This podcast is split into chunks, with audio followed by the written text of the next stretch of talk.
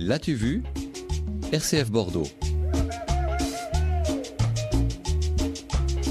La chronique BD Clairville Cosic et aujourd'hui on revisite nos classiques. Et oui, vous avez peut-être lu Salambo, l'œuvre de Gustave Flaubert qu'il a rédigée après Madame Bovary pour, je le cite, s'offrir une bosse de lyrisme. Alors aujourd'hui j'ai envie de vous parler de cette histoire, mais sous forme de bande dessinée. C'est en 1978 que Philippe Druyet, une star de la BD française, découvre le roman de Flaubert.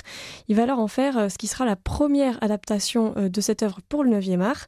Il a passé quand même 8 ans à transposer l'ouvrage dans son style de la science-fiction qui croise le péplum.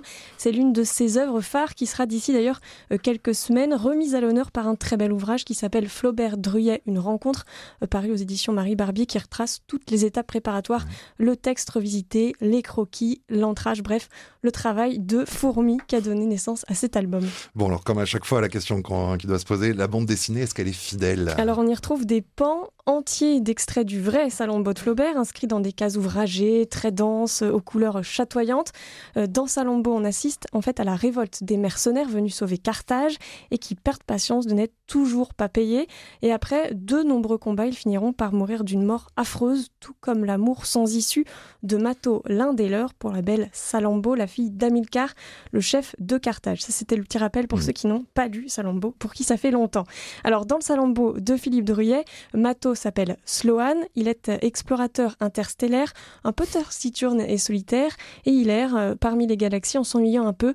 Il finit par atterrir sur Carthage, situé près de la planète centrale, et en apercevant Salambo, et oui, il va en tomber fou amoureux, et comme dans le roman, il va tout tenter pour conquérir son cœur. Science-fiction, euh, vous nous le disiez, mais alors du coup, graphiquement, à quoi elle ressemble cette Salambo Eh bien, elle est tout aussi belle que celle décrite par Flaubert. On retrouve d'ailleurs dans l'album l'un des extraits du roman. Euh, c'était la lune qui l'avait rendue si pâle et quelque chose des dieux l'enveloppait comme une vapeur subtile.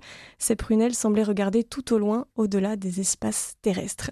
Et c'est avec le talent de Philippe Druyet, qui a l'art de mettre en couleur nos imaginaires les plus créatifs, qu'on découvre les parures de Salambo, son cortège de prêtres dédié à La, déesse de la Lune, mais aussi le palais et les jardins de son père.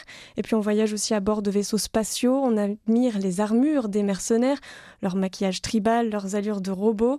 C'est d'ailleurs lui hein, qui a inspiré à George Lucas l'univers de Star Wars. Ah oui Oui. Alors chaque case fourmille de détails, on lit autant qu'on scrute, et ça, ça ouvre vraiment la voie à la rêverie. Euh, l'auteur jongle entre références antiques, ésotériques, aussi il évoque un peu ses fantasmes pour proposer une vision très personnelle, très intime de l'œuvre de Flaubert. C'est une bonne entrée en matière pour ceux qui ne connaissent pas encore son travail. En tout cas, c'est un pas à franchir.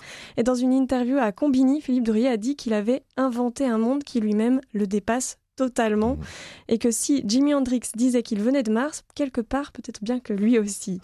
Alors on referme cet album de Philippe Durier avec euh, l'impression d'avoir rêvé le rêve de quelqu'un d'autre, un abîme coloré et fantasque qui a dépassé les chimères pour devenir ouvrage. L'intégrale de Salombo de Philippe Druyer est paru chez Glénat.